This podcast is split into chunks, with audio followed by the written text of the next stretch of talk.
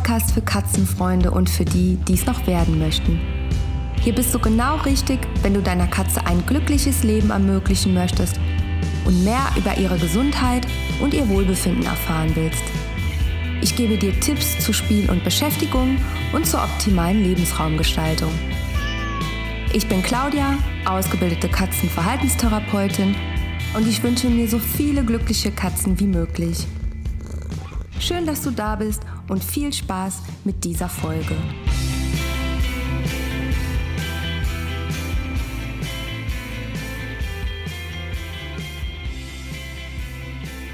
Wieso heißen Bachblüten eigentlich Bachblüten?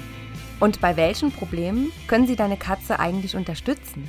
Du wirst sie vielleicht aus dem Humanbereich kennen, beziehungsweise vielleicht schon mal bei dir selbst angewendet haben. Ich zum Beispiel kenne sehr viele Leute, die ihre Notfalltropfen oder Rescue Remedy, das ist der Name, der wahrscheinlich geläufiger bekannt ist, immer zur Hand haben. Das ist ja bekanntlich eine vorgefertigte Mischung, die du bei Angst oder Panikattacken oder zum Beispiel vor stressenden Ereignissen nehmen kannst. Aber da gibt es noch so viel mehr. Gerade bei unseren sensiblen Katzen können sie, abgestimmt auf das jeweilige Gemütsproblem, sehr gut, am besten parallel zu einer Verhaltensberatung eingesetzt werden. In dieser Folge möchte ich dir ein paar Infos zu Bachblüten geben und dir auch erzählen, worauf du achten solltest. Also, wenn du immer schon mehr zu dem Thema wissen wolltest, dann wird diese Folge sicherlich sehr interessant für dich sein. Ich habe ja dieses Jahr im Januar meine Ausbildung als Bachblütentherapeutin beendet und setze sie seitdem immer wieder begleitend zur Verhaltensberatung ein. Mit sehr guten Erfolgen. Doch erst einmal möchte ich dir erklären, was Bachblüten eigentlich genau sind und warum sie so heißen. Nämlich nicht, weil sie an einem Bach wachsen. Die Anwendung der Bachblüten geht nämlich auf den Arzt Dr. Edward Bach zurück, der 1886 in England geboren wurde. Er stellte als Arzt schnell fest, dass die Psyche und ihr Befinden bei körperlichen Krankheiten eine große Rolle spielt. Er verbrachte sehr viel Zeit in der Natur und stieß dabei zwischen den Jahren 1928 und 1936 auf alle 38 Bachblüten. Wie er jetzt genau zu all diesen Blüten und Erkenntnissen gekommen ist, will ich jetzt hier im Detail gar nicht ansprechen. Das würde auch den Rahmen der Podcast-Folge sprengen.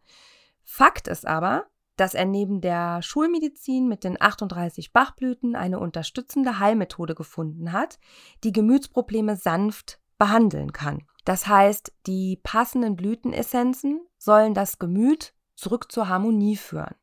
Und damit können die Probleme dann auch gelöst werden. Eigentlich sind es ja übrigens 37 Blüten, denn die Bachblüte Rockwater ist Felsquellwasser. Das als kleine Info am Rande von mir. Aber wann genau können Bachblüten denn jetzt eigentlich zum Einsatz kommen? Grob gesagt, wenn deine Katze Stress hat und sich hieraus Verhaltensauffälligkeiten bzw. Verhaltensprobleme entwickeln. Wie zum Beispiel bei ängstlichen Tieren, die sich dann entweder nur zurückziehen, verstecken oder sogar auch unsauber werden. Oder sie können auch schon vorbeugend bei Silvesterangst zum Einsatz kommen. Kleine Anmerkung von mir dazu. Feuerwerk und Böller braucht kein Mensch und schon gar kein Tier. Aber es gibt es nun mal und mit Bachblüten kann man dann unterstützend dem Tier die Angst nehmen oder sie verringern. Oder auch wenn die Katze Stress hat, wenn die Menschen zum Beispiel umziehen müssen, also zur Eingewöhnung in ein neues Lebensumfeld. Wozu auch zum Beispiel gehört, wenn die Katze generell in ein neues Zuhause zieht. Gerade bei Tierschutzkatzen, wo man oft nicht weiß, was sie erlebt haben, können Bachblüten unterstützend sehr gut helfen. Ich hatte zum Beispiel Anfang des Jahres einen Fall, da kam die Katze nach einem Jahr Aufenthalt im Tierheim zu den Haltern. Angeblich hat Lucy, so heißt sie, in ihrem alten Zuhause immer wieder die kleinen Kinder angegriffen. Sie kam also schlecht damit klar, wenn ihre Individualdistanz unterschritten wurde. Und irgendwann hat sie gelernt, dass sie mit diesem Abwehrverhalten ihre Ruhe hat. Das war natürlich keine gute Voraussetzung für eine Vermittlung, aber das Ehepaar hat ihr eine Chance gegeben. Am Anfang hat sie dann immer wieder angegriffen, wenn man an ihr vorbeiging. Das heißt, sie sprang den Leuten von hinten an die Beine und hat sich festgekrallt. Oder auch beim Streicheln zwischendurch. Wir haben also mit Training das Vertrauen zu den neuen Menschen aufgebaut und ihr auch ganz viele hohe Rückzugsorte geschaffen. Und ich habe therapiebegleitend Bachblüten empfohlen. Explizit also Blüten für Vergangenheitsbewältigung, weil wir ja nicht genau wussten, was sie erlebt hat. Dann Blüten gegen die Angst und die Unsicherheit, aus denen das aggressive Verhalten hervorging, also die Angriffe. Aber das und natürlich Zeit und Geduld der Menschen haben dazu geführt, dass Lucy immer mehr ankommen konnte und auch Vertrauen aufgebaut hat. Die Angriffe wurden weniger und haben dann auch irgendwann ganz aufgehört. Deshalb finde ich es auch so wichtig, die Bachblüten unbedingt mit einer Verhaltensberatung zu kombinieren. Und wenn du dazu Fragen hast oder du auch Hilfe brauchst, dann sprich mich gerne an oder schreib mir, damit wir die passende Beratung für deine Katze finden. Außerdem führen psychische Belastungen irgendwann auch zu körperlichen Erkrankungen, wie zum Beispiel zu Alopezie, also Haarausfall, der dann entsteht, wenn sich die Katze im Stress ausgiebig leckt oder putzt und die Haare dann an diesen Stellen ausfallen. Oder zum Beispiel auch Unsauberkeit und Harnmarkieren. Gerade bei diesen Problemen habe ich auch schon oft Bachblüten eingesetzt. Ich setze Bachblüten auch immer gerne dann ein, wenn Katzen sich nicht mehr verstehen und eine Wiederzusammenführung gemacht werden muss. Oder auch, wie gerade aktuell bei einer Kundin, eine neue Katze einzieht und die schon vorhandene Katze trotz richtiger Zusammenführung nicht klarkommt und der neuen Katze gegenüber immer noch ablehnend ist. Wenn ich also nicht sowieso schon eine Verhaltensberatung bei der Katze mache, mache ich immer zuerst eine ausführliche Anamnese und lasse mir die Lebensumstände der Katze und das Problemverhalten genau erklären. Und dann mache ich mir entweder mit einem Hausbesuch oder per Zoom oder Telefongespräch mit den Haltern nochmal ein eigenes Bild.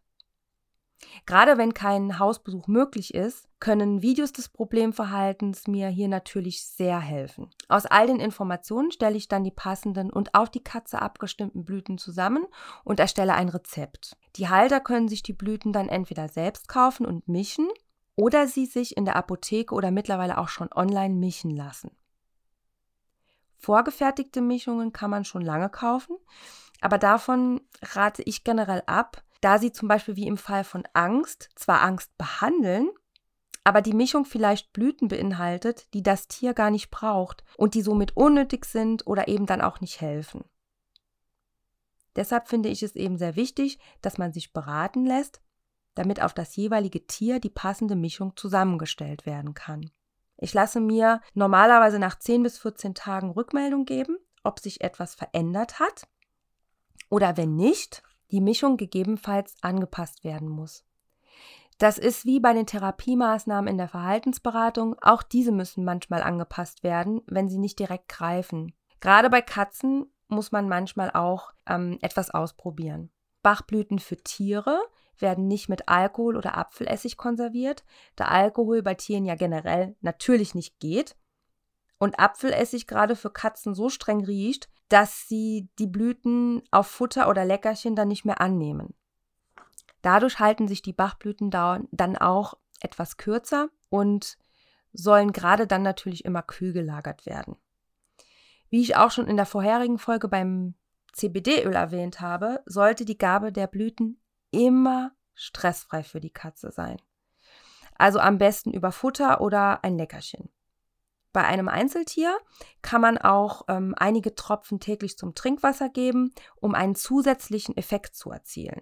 Bei mehreren Tieren im Haushalt entfällt dieser Zusatz natürlich.